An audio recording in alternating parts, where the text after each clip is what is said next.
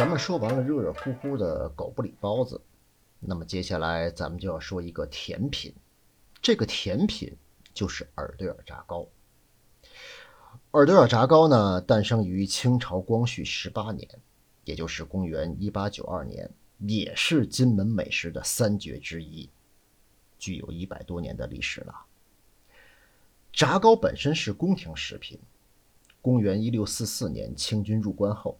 将东北满族的传统食品粘豆包带到了关内。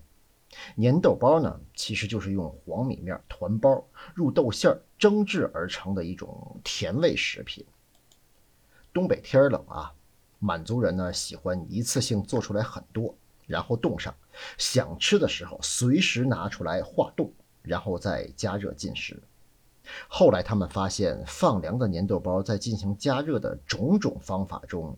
油炸是最好吃的。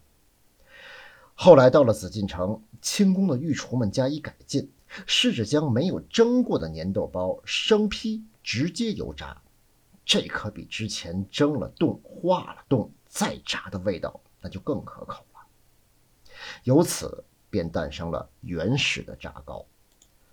后来炸糕的工艺传到了民间，便成为了宫廷和百姓。共享的小吃美食。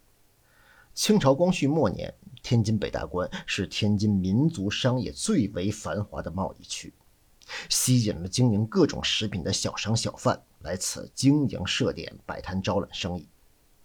一位推着小车，车上悬挂着“回民刘记”小木牌的小伙子，他叫刘万春，他就是耳对耳炸糕的创始人。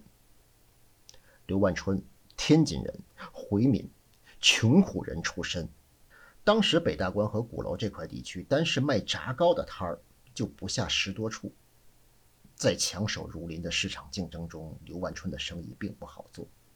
但是生性好强的他，为了养家糊口，多琢磨、多实验、改进工艺，从质量入手，提高自己的竞争力。首先，他严格选料，他选用北运河、子牙河流域一带产的优质的熟米，做成黄米面。然后选用天津产的优质的红小豆、赤砂糖做馅，用山东章丘产的大糟油做炸糕用油。炸糕所用的面、豆、糖、油四大原料，刘万春是当年市场用的最好的。其次，他又进行了多项的工艺改革，比如磨面从干磨变成水磨，独创了面子喷淋发酵的工艺和刘氏炒馅法。他还规范出不同的季节、不同的标准，如怼碱的标准、时间标准、火候标准等等等等。从此就形成了刘记炸糕外焦里嫩、个儿大、色儿正、味儿好的风味特色，与普通的炸糕那是决然不同啊。于是，飘香几十步远的刘记炸糕车总是围着一大群人争相购买，人们纷纷传颂。吃炸糕啊，还得是吃炸糕刘的好。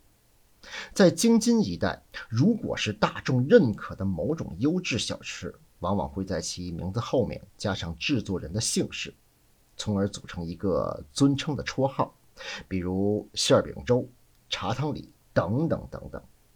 炸糕刘就是广大消费者对刘万春炸糕的认同与喜爱。